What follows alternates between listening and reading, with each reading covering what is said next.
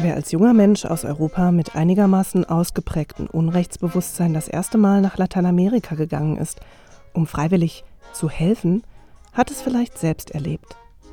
Die schreiende Ungerechtigkeit, die soziale Kluft, die offensichtlichen Macht- und Ausbeutungsverhältnisse sind kaum auszuhalten.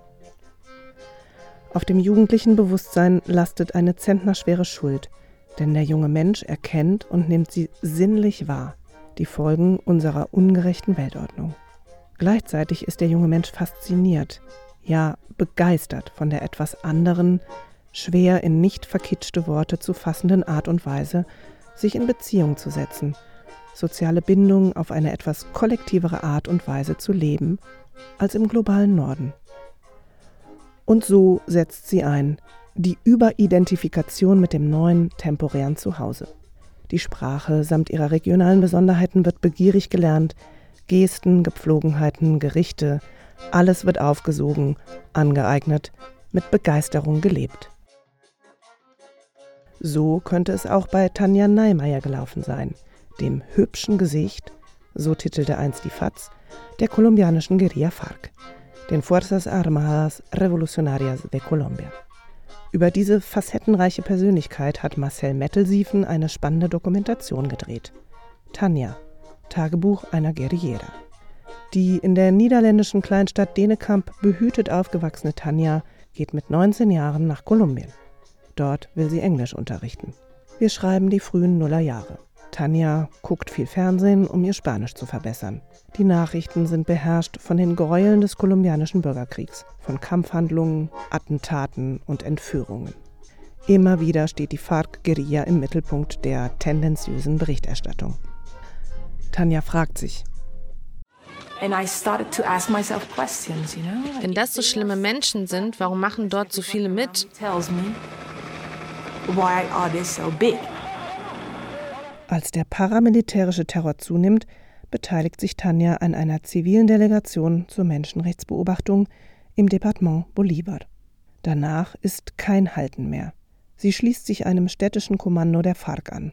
Als nach dem Bombenattentat auf den Eliteclub El Nogal im Februar 2003 in Bogotá viele FARC-Mitglieder auffliegen, verstärkt sich der Verfolgungsdruck. Tanja taucht unter und geht in den Dschungel.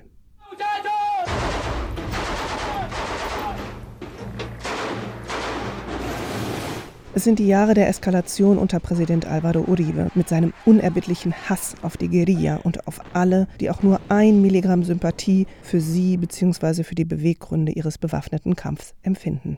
Im Dschungel findet Tanja eine Aufgabe, eine Gemeinschaft, Anerkennung. Sie integriert sich voller Begeisterung. Tanja stößt sich aber auch an den Macho-Allüren der Herren Guerilleros und deren Anfälligkeit für Korruption. Ich weiß nicht, wo Jans für dit Projekt naartoe gaat. Wie wird es sein, wenn wir die Macht haben? Die Frauen des Kommandanten mit Silikontitten und Kaviar? Silikontitten und Kaviar. Diese Aufzeichnungen sind ein Geschenk für den Filmemacher. Für das Publikum ebenso. Sie geben einen intimen Einblick in die Reflexionen der jungen Frau. Da diese Notizbücher eine entscheidende Rolle für den Plot des Dokumentarfilms sind und einen Turning Point im echten Leben auslösten, trägt der Film völlig richtig seinen Titel.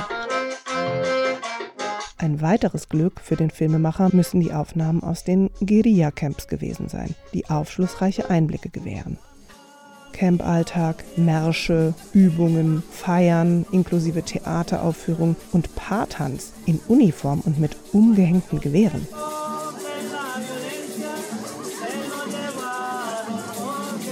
Tanja ist voll dabei, lächelt, raucht, schäkert und strahlt. La guerrilla es tu familia? Sí, claro. Die Guerilla ist meine Familie, sogar mehr. Incluso más. Selbstbewusst kontert sie, wenn sie mit der Bezeichnung Terroristin konfrontiert wird. Ich habe mich nicht für die Gewalt entschieden. Ich mache Politik in einem Land, in dem Politik mit Gewalt gemacht wird. Auch ehemalige FARC-Kommandeure kommen zu Wort, bis hin zu Tanjas niederländischer Studienfreundin Janneke. Sie ist die Adressatin des Dschungeltagebuchs. Und auch Tanjas Mutter und schließlich Tanja Neimeyer selbst. In den Gesprächssequenzen mit Tanja Neimeyer wird ihre politische Entwicklung nachgezeichnet. Im Laufe der Zeit verändert sich ihre Position angesichts der Frage, mit welchen Mitteln der dringend notwendige Kampf gegen ungerechte Landverteilung, Armut und Staatsgewalt geführt werden sollte. Diese Entwicklung erfolgt in Nuancen, denn letztlich bleibt Tanja Neimeyer sich selbst und ihren politischen Grundüberzeugungen treu. So hat sie sich, als der Krieg noch andauerte, nie von der FARC und ihren Zielen distanziert, auch wenn dies nationale wie internationale Presse eine Zeit lang nahelegte. Allerdings zeigt der Film ausführlich Tanjas Zweifel.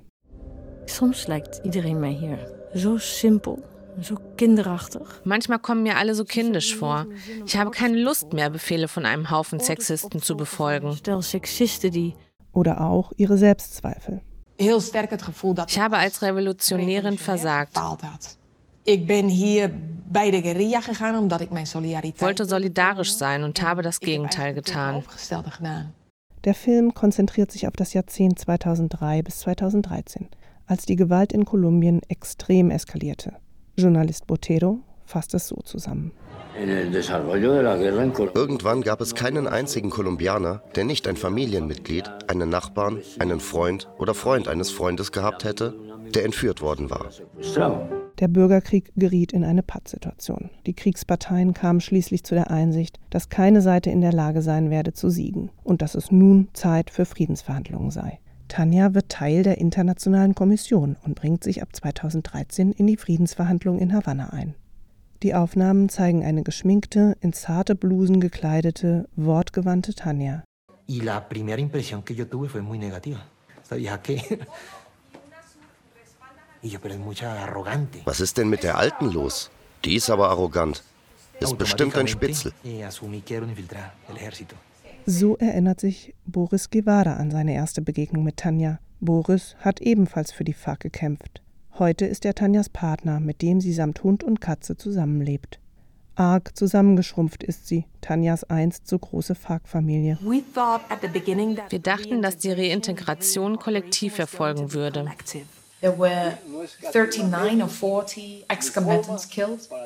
Und so also viele sind in den letzten Jahren nach dem Friedensabkommen umgebracht worden.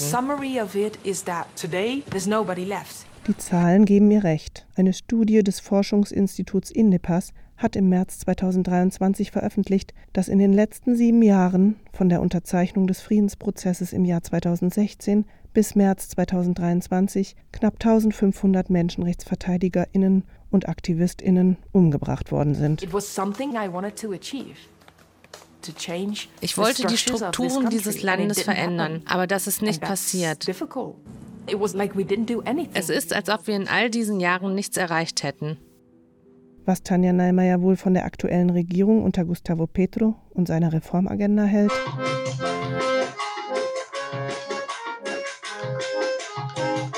Darauf gibt der Film keine Antwort. Das muss er aber auch nicht. Dafür sorgt er für eine Menge anderer Einblicke und Einsichten.